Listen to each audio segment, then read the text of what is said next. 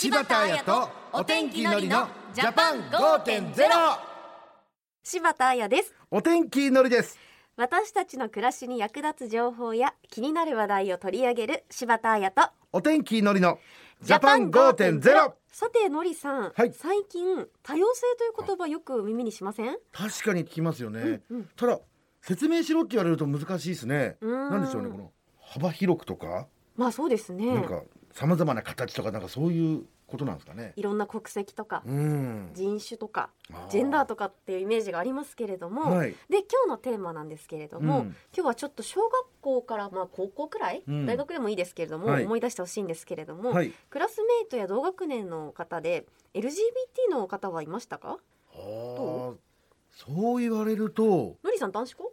僕はねまあ高校時代はうん。男子クラスでしたけど、はいはいはい。まあ、ち小中は共学でしたね、うんうんどうでした、いやいなかったような気がするっていう思ってたんですけど、うん。今言われるとあの人はそうだったのかもなっていうようなことを考えますね、なるほど。はなんか私中学からずっと女子校に通ってて大学まで。い、はいはいはい。でいた先輩にもい多分ああの方はレズビアンの方なんだろうなっていう先輩とか、はい。同じ学年の子でもあの子とあの子は付き合ってるんだよみたいな。えー。だから結構普通にあったんですよね。あそう。そう。でも別にまあそういう子もいるよねみたいな感じで。うん。普通にクラスメートというか学校の人っていう感じだったんですよへねえあそうなんだ。僕の時代はまだこの、今言う LGBT っていう言葉がまだないぐらいな時代だっかたんでね。いやでも私の時も LGBT はなかった気がするな。レズビアンとか、うん。ゲイとかバイセクシャルはちょっとまだなかったかなぐらいですかね。ただあの周りから受け入れられなかったりとか、うん。実際にこう言えなくて悩んだりしてる方って実際にはいるのかなとも思うんですよね。確かにそうだね、ちなみにはいはい。その柴田さんが、うんあれそうなのかなとかって思ってた人がいるうんうん。っていうような感じで、うん。逆に柴田さんに私そうなんだっていう感じで言ってきた方っていらっしゃるんですか？いやぜあのそうなんだみたいなカミングアウトとかなかったけどみんながもう別に知ってるみたいな感じで、うん。なんかもう同性しかいないから、うん。そもそもなんか個性があってなんぼみたいな感じだったから別にそのレズビアンの方だけじゃなくて、うん。そういう子もいるよねみたいな感じで、うん。別にそんな人に興味なかったんじゃないかなみたいなの今思い出すと。そうか。そんな感じだったな、まあね、うん、逆に考えるとね、うん。自分が育った時に人に言えないのってすごい辛いよな。っそうですよね。隠さなきゃていけないっていうのは辛いかもしれない。ん。でなおかつ言ったら、うん。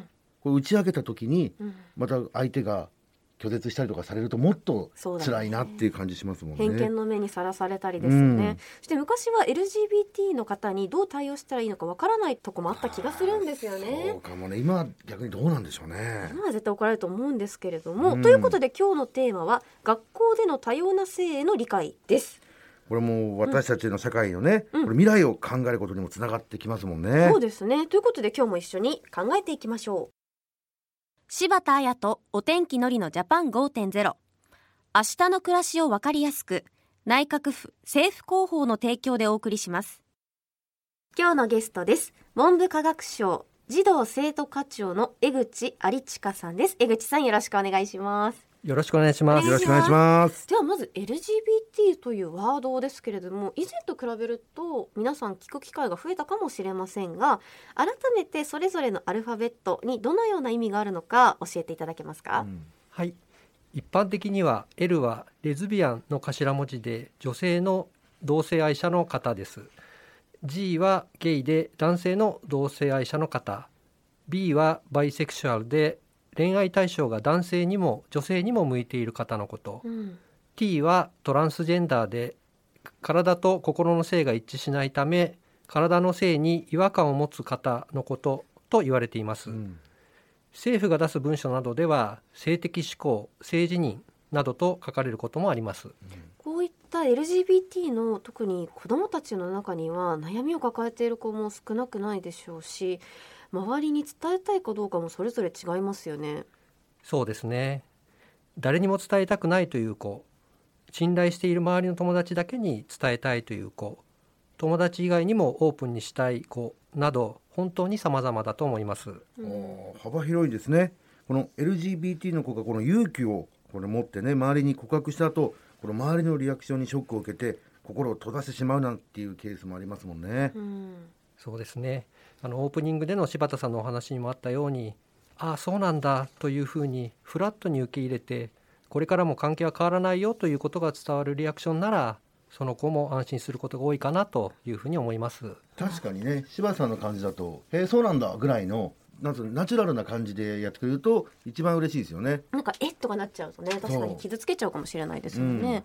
うん、逆にただこうすべきみたいなリアクションはないのかもしれないですね。うん、それよりもこう自分の周りにも LGBT の方がいるというまあ普段からもちろん当たり前にずっと身近にいるんだって思ってることが大事なのかなとも思いますね。なるほどね。うんあと打ち明けられるのも対面とは限らないですしリモートでパソコンの画面越しとか LINE のやり取りの中で伝えられることもあるかもしれませんね、うん、まあ、どんな伝えられ方でもねこの信頼してこの打ち明けてくれてるんでね、うん、この友達としてしっかり向き合うことがやっぱ大事ですよね。うん。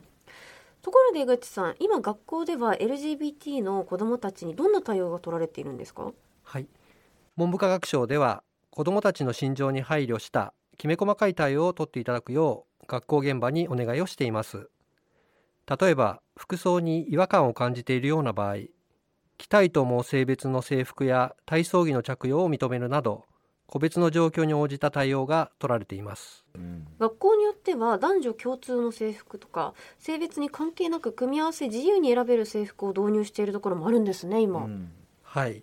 その他にも着替える時に保健室の利用を認めたりトイレは職員トイレや多目的トイレの利用を認めたりしているところもあります。ただこうした対応は学校側の判断で一律に行うのではなく本人の意向を十分に聞いて対応を望んだ場合に対応していただくようお願いをしています、うん、本人が望めばというところが大切ですね。これ本人の気持ちをよく確認するってことが大切ですね。そうですね。学校側の対応は服装や更衣室トイレだけではなく髪型や名前の呼び方授業や部活修学旅行の中での配慮などさまざまな場面で考えられます。そうなんですね。そういうことがねまだあんまり議論されてこなかった、まあ、僕はこの、まあ、41というね、年齢なんですけども、LGBT の子はね嫌な思いをしたことも多かったと思うんですよね。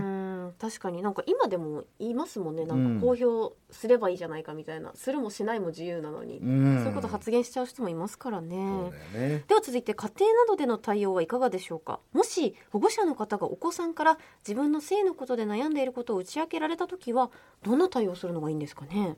まずは悩みや不安など落ち着いてゆっくり話を聞いてあげることが大事なのではないかなと思います、うん、保護者の方に心配をかけたくない言いづらいと考えている子どももいらっしゃるようです。うんこの気持ちに寄り添ってゆっくり聞くことですよね、うん、過剰に驚いたりその子の人格を否定するようなことはいけません、うん、そうなんだ話してくれてありがとうと受け入れることもその後の関係性を築く上で大事になってくると思います。そうですね、うん、まあ、学校の話に戻りますけども先生がその相談を受けた場合はどうなんでしょうかね。同じようにまずは悩みや不安などを落ち着いてゆっくり聞くことが大事だと思います。LGBT に限らず先生は子どもの良き理解者になることが必要だと思います、うん、これ他の先生には黙っててと言われたら相談を受けた先生はどうしたらいいですか？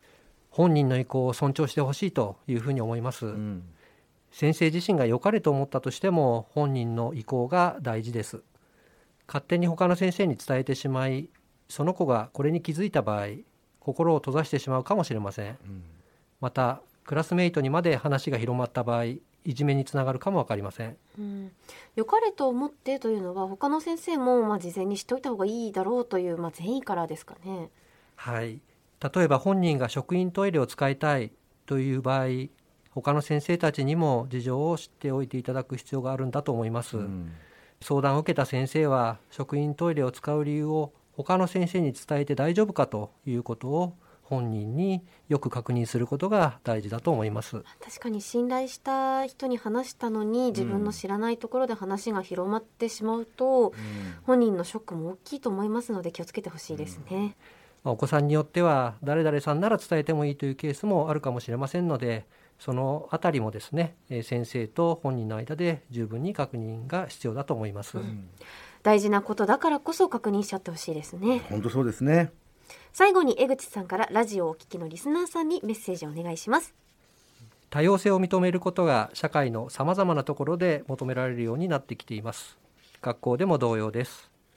当事者の子どもたちが安心して学校に通えるよう先生たちが良き理解者となりそれぞれの状況に合ったきめ細かい対応ができるよう文部科学省としても努力していきたいと思っています今日は文部科学省の江口有親さんをお迎えしました。江口さんありがとうございました。ありがとうございました。ありがとうございました。柴田彩とお天気のりのジャパン5.0さてのりさん今日のテーマについていかがでしたか？いやいろいろ考えさせられましたね、でもやっぱりその人の気持ちになって考えると打ち明けてくれたら本当に打ち明けてくれてありがとうっていう気持ちっていうのは大事だなと思ったのと、もっともっとね、うん LGBT の問題がこう理解が進んでいくのがいいなって思いましたね、ホームルームの時間などに LGBT の子がいてもいじめや差別の対象にしてはいけないと話し合ったりとか、やっぱ子供の頃から LGBT について考えることってとっても大切だなと。社会にはいろんな人がいていいですしね。うん。いろんな人がいるからこそいいアイデアが出ることもありますからね。そういうことだよね。さあではのりさんお知らせを今日の放送や過去の放送をもう一度聞きたいという方は政府広報オンラインでも聞くことができます。ぜひ政府広報ジャパン5.0で検索して過去の配信一覧をチェックしてください。お願いします。次回は ODA 政府開発援助について取り上げます。はい。学校に習いましたね。ODA 小田小田初めて見た、そんな。まあいいですよね。ラブストーリーは突然にとかね。なるほどね。えーワンピースの作者えー小田さん。あとはもう会議室で起きてるんじゃないみたいなね 小田裕二さん。小田裕二さん、ええ。何ですか小田ってちょっと。ODA です、はい。ODA っていう言葉はなんとなく覚えてますけれども、うん。具体的に何をしているのかちょっと知らないなという方も多いのではないでしょうか、うん。ということで詳しく聞いてみましょう。オフコースということでここまでは柴田彩とお天気のりのジャパン5.0また来週。柴田彩とお天気のりのジャパン5.0明日の暮らしをわかりやすく内閣府政府広報の提供でお送りしました。